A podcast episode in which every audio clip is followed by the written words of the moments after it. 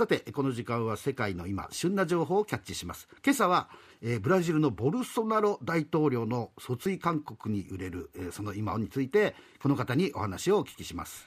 朝日新聞サンパウロ支局長の岡田源さんですあ岡田さんはじめましてはじめまして。よろしくお願いします。よろしくお願いします。えー、スタジオでは岡田さんの顔が、えー、モニターに映っておりますけども、なんかもうあれですね、おひげといい、なんかすっかり南米チックな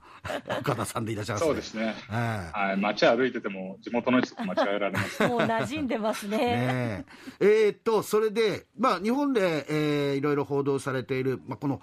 えー、ボルソナロ大統領っていうのは、まあ、いわゆるコロナに対する対応ですとか、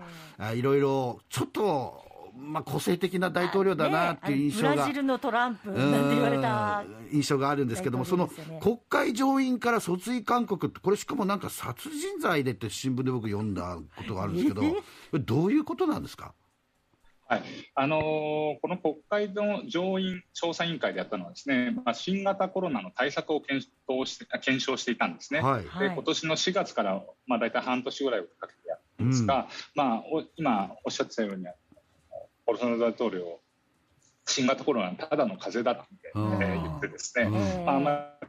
なかった。あるいはそのその後はですねワクチンが出てくるとあの意味がよく分かんないんですけどワクチンを打ってワニになっても知らないとかですね、まあ、そういうことを言って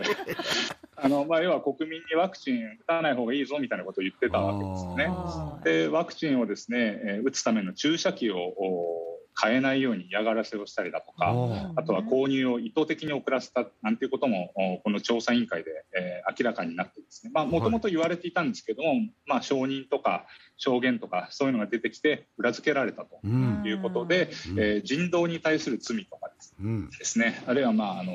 犯罪の扇動とか、そういうので9つの罪で起訴するように、まあ、その報告書で求めたということです。はい、でまあ、殺人もですね、まあ、20あ60万人以上があ亡くなってますので、はい、まあ、それでですね、まあそのまあ、集団的な、まあ、殺人ということで、まあ、人道に対する罪で、まあ、起訴されたと。起訴するように求められたということですね。やっぱりそれで国民はあの賛同してるんですか、ブラジル国民は。そうですね、まあ、あの賛同というかですね、起訴するかどうかというところは、はい、はっきりまだわからないんですね。えー、というのはその、起訴するのは検察なんですけれども、この検察庁の長官はボルソナロ大統領に非常に近い人物で、えー、まあ、あんまりしないだろうと言われているのが一つと、うん、あと、まあ、この報告書自体が非常に政治的だと言われていて、まあ、その裁判所、裁判官自体もですね、うん、有罪にするのは難しいんじゃないかというようなことを言ってます。ですので、まあ、これで起訴されるっていうことはあんまりちょっと考えにくいんですけれども、ただ、やっぱりこう、検証の中で彼が何をやってきたかというのが明らかになってですね、はい、この支持率っていうのはものすごく落ちてるんですね。もともと30%ぐらいこの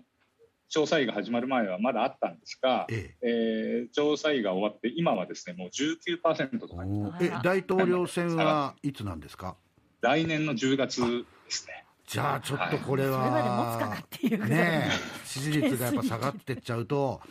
困りますよね、ね。ボルソナロ大統領にすればね。はい、で逆にまあ野党からすると、まあ、これを使ってですね、うん、彼の支持率を落として再選を阻みたいというのが見えて取れるんですね。なので、まあ、国民の間ではちょっと冷ややかというか、あ。のまあ、そうですよねっていうような受け止め方をされて。どっちかと、なんか清掃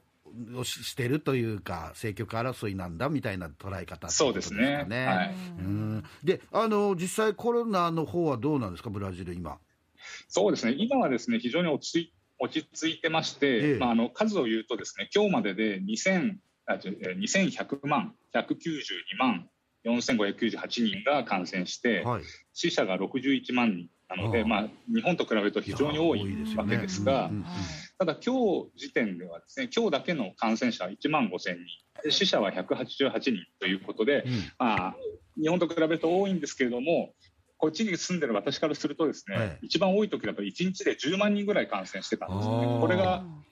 今年の3月ぐらいから6月、7月ぐらいまで続いてたので、まあ、その時の感覚からすると、まあ、1万5000人というと、だいぶ減ったなと。なるほど、ね、なんか、あの、南米的な考え方ですね、それね。いやだけど、日本とは状況が違いますよね。違いますね。で、死者も当時は1日で4500人とか亡くなってたので、まあ、今188人っていうと、もう、もうほぼ終わったっていうような感じなんです、ね、終わった。なんかラテンのノリですね、その、なんかアバウトな、その、数字、結構な数字ですよ、それ。いや、結構な数字なんですけど、うん、やっぱりこう、まあ私も友人とか知り合いとかもたくさん亡くなったので、まあその時の危機感からするとですね、はい、まあワクチンがだいぶみんな打ったというのもあって、まあ、安心が広がってきてるかなという感じです、ね、ボルソナロ大統領のね、はい横邪魔が入っても、皆さん、ワクチンは無事に打ててるわけですよね。じゃああの今、そうやって、ね、あの外出とかも普通にできてるんですか、今？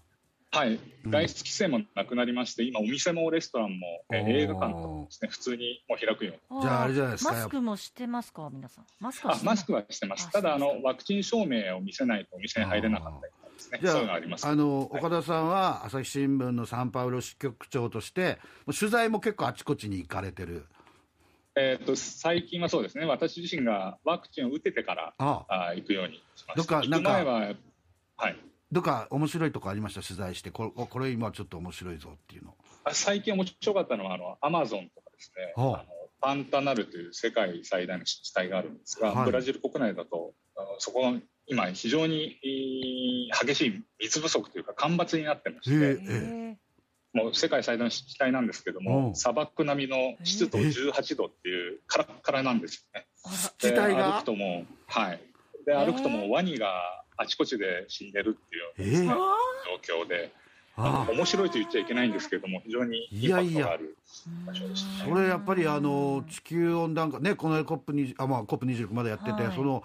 ブラジルはアマゾンの森林火災とか、結構、ね、あれじゃないですか、その二酸化炭素排出している、まあ、わざとじゃないにしてもですよ、うん。うん、そうですね、やっぱそういう影響もあるんですかね。そのというふうに言われています、まあ、はっきりした原因はよくわからないんですね、うん、近くで農業開発されて、水が減ってしまったとかっていうのもあるんですが、はいはい、アマゾンが切られて、でえー、水分が減ってるので、雨雲の湿気が少ないとかですね。可能性としてあるんじゃないかというふうに言われています。えあの岡田さんって今、サンパウロはどのぐらいお住まいなんですか、えー、もうすぐ4年になります、ね、4年ですか、じゃあ4年前とやっぱ明らかに違いますか、その気候の、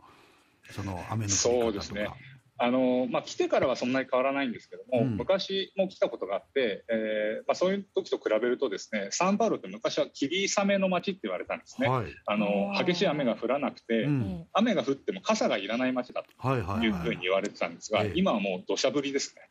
降る時はね。まさにゲ,、えー、ゲリラ豪雨、はい、またアマゾンはね本物のゲリラもいますからね。そうですね。あの国は今のブラジルにはいないですけど、ちょっと国が変わるといますね。国が変わるとね、南米はね。はい、南米はですね。麻薬組織のとかね、ちょっとハリウッド映画の見つきですがね、これ僕ね。いやいやいや、それは事実です。はい、事実ですか。まあそんな取材とかもされるんですか、その南米にいらっしゃると。そうですね。あの行ったことはありますね、近くまで。ああ怖いことありました、なんか。えー、ちょっとここで言っていいのか。じゃあ言わない方がいいです。難しいです 言わない方がいい。いろいろありました。いろいろあるっていうことで。もう、あの、今日もお元気で何よりでございます。また、あの、これからも、あの、立川所持、金斎と南米情報よろしくお願いします。お願いします。ありがとうございます。はい、ありがとう。あ、ちなみにそっち何時ですか、今？